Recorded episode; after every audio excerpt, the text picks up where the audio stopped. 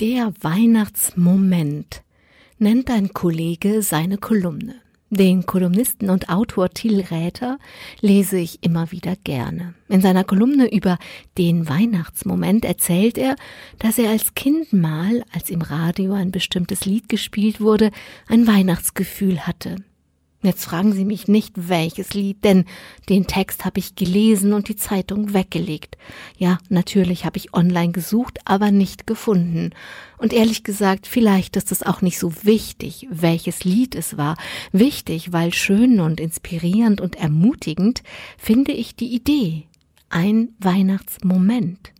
Also die Idee des Kollegen, wenn es einen Moment an Weihnachten gibt, in dem wir das, was Weihnachten ist, Hoffnung, Liebe, Licht, Frieden und so weiter, spüren können, dann ist Weihnachten.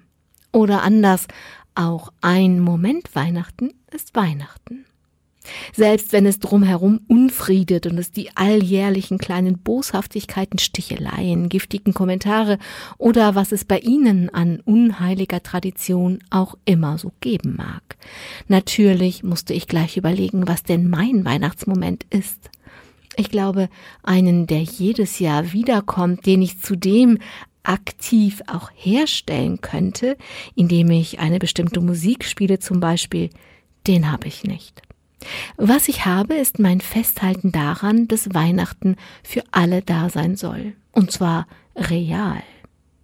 Davon hatte ich es an dieser Stelle ja schon ein paar Mal. Ich glaube, damit hängt mein Moment zusammen.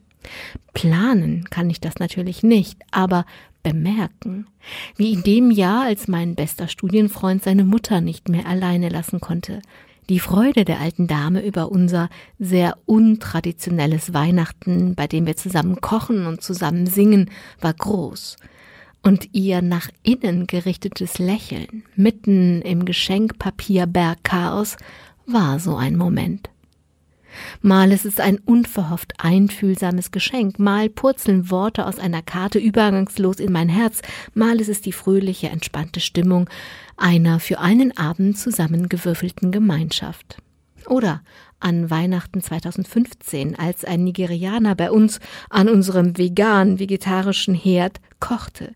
Weil ich wollte, dass sein erstes Weihnachten in der Fremde schmeckt wie bei Oma, kochte er Hühnchen und sang selig und fröhlich dabei.